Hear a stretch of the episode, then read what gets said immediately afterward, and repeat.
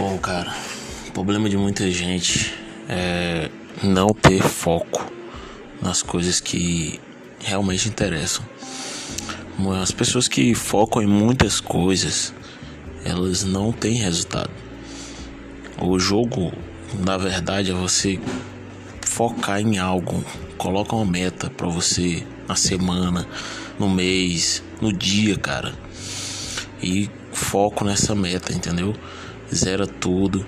Organiza tu, tu, o tempo, porque é a única coisa que nunca vai voltar mais para você. Então organiza direitinho. Foca no que você realmente quer. Coloca suas metas bem claras e coloque datas nelas.